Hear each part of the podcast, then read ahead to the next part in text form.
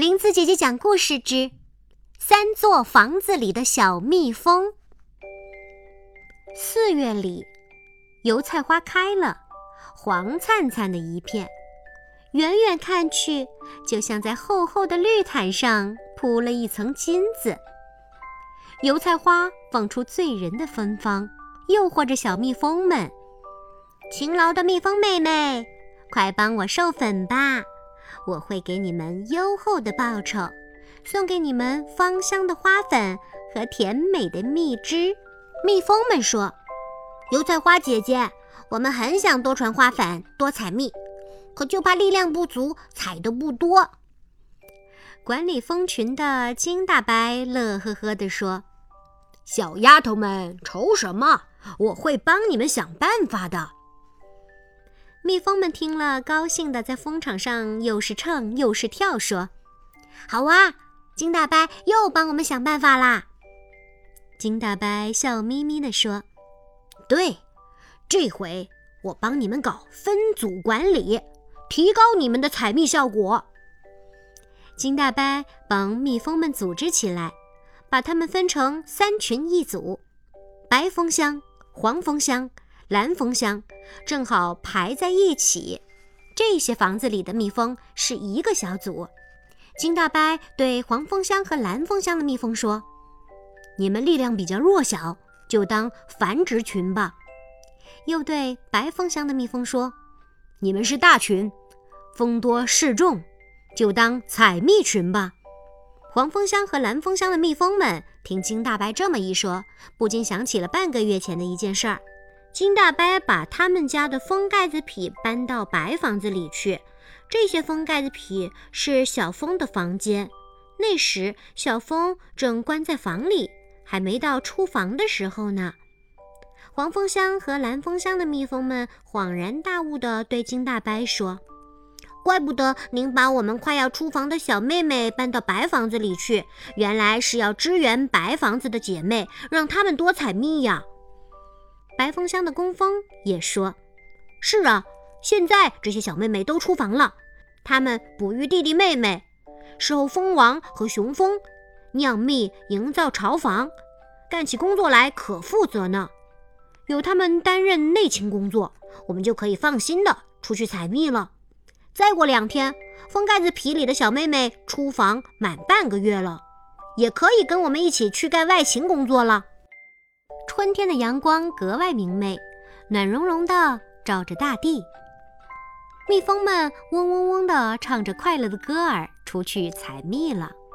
春风在他们后面跑着，给他们送行，对他们说：“孩子们，祝你们采集更多的花蜜。”蜜蜂们飞到花丛里，油菜姐姐热烈地欢迎它们，拿出最香的花粉和最甜的花蜜款待它们。勤劳的蜜蜂开始工作了，它们把身子探到花朵里，用管子般的舌头吸吮着花蜜。它们停在花蕊上，用那六只毛茸茸的刷子般的脚扫下蜂蜜，搓成花粉球，装进后腿的花粉篮里，采了一朵又一朵，飞来飞去，忙不停。花粉篮里终于沉甸甸地装满了花粉，蜜胃里。鼓囊囊的灌满了花蜜，有什么比完成工作任务更值得自豪呢？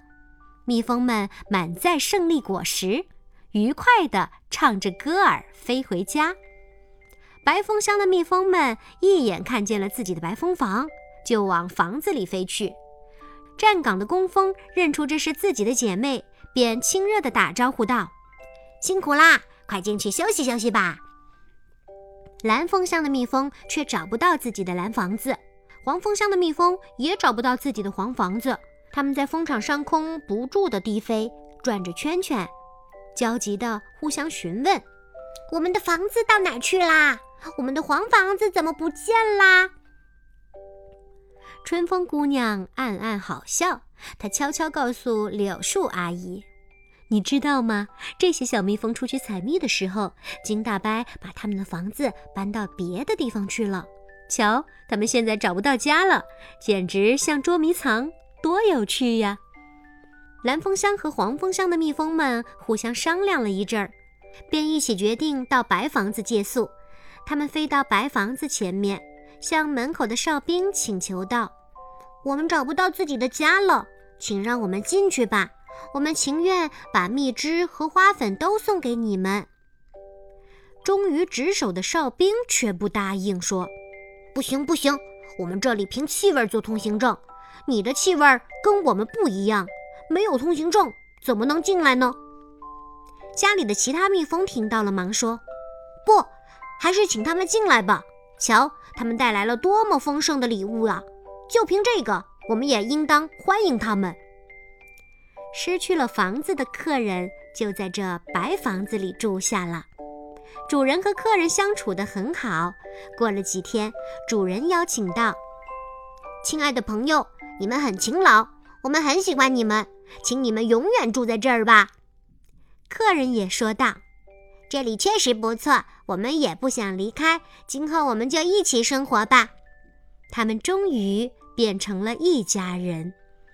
再说黄房子和蓝房子里的蜜蜂们，不久便发现自己家里那些出去采蜜的姐妹们不回来，都着急起来，说：“他们还不回来，这可怎么办呢？”蜂王安慰他们说。不要紧，他们要走就走吧。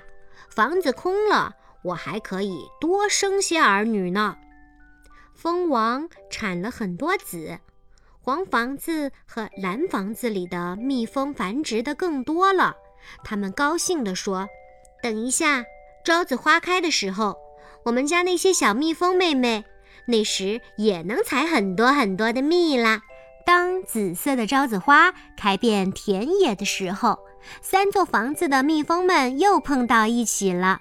他们满心高兴地说：“金大伯姐，咱们搞的分组管理真好，咱们采的蜜比过去更多了。”欢迎收听林子姐姐讲故事。想听更多好玩有趣的故事，欢迎关注林子姐姐讲故事的公众微信号。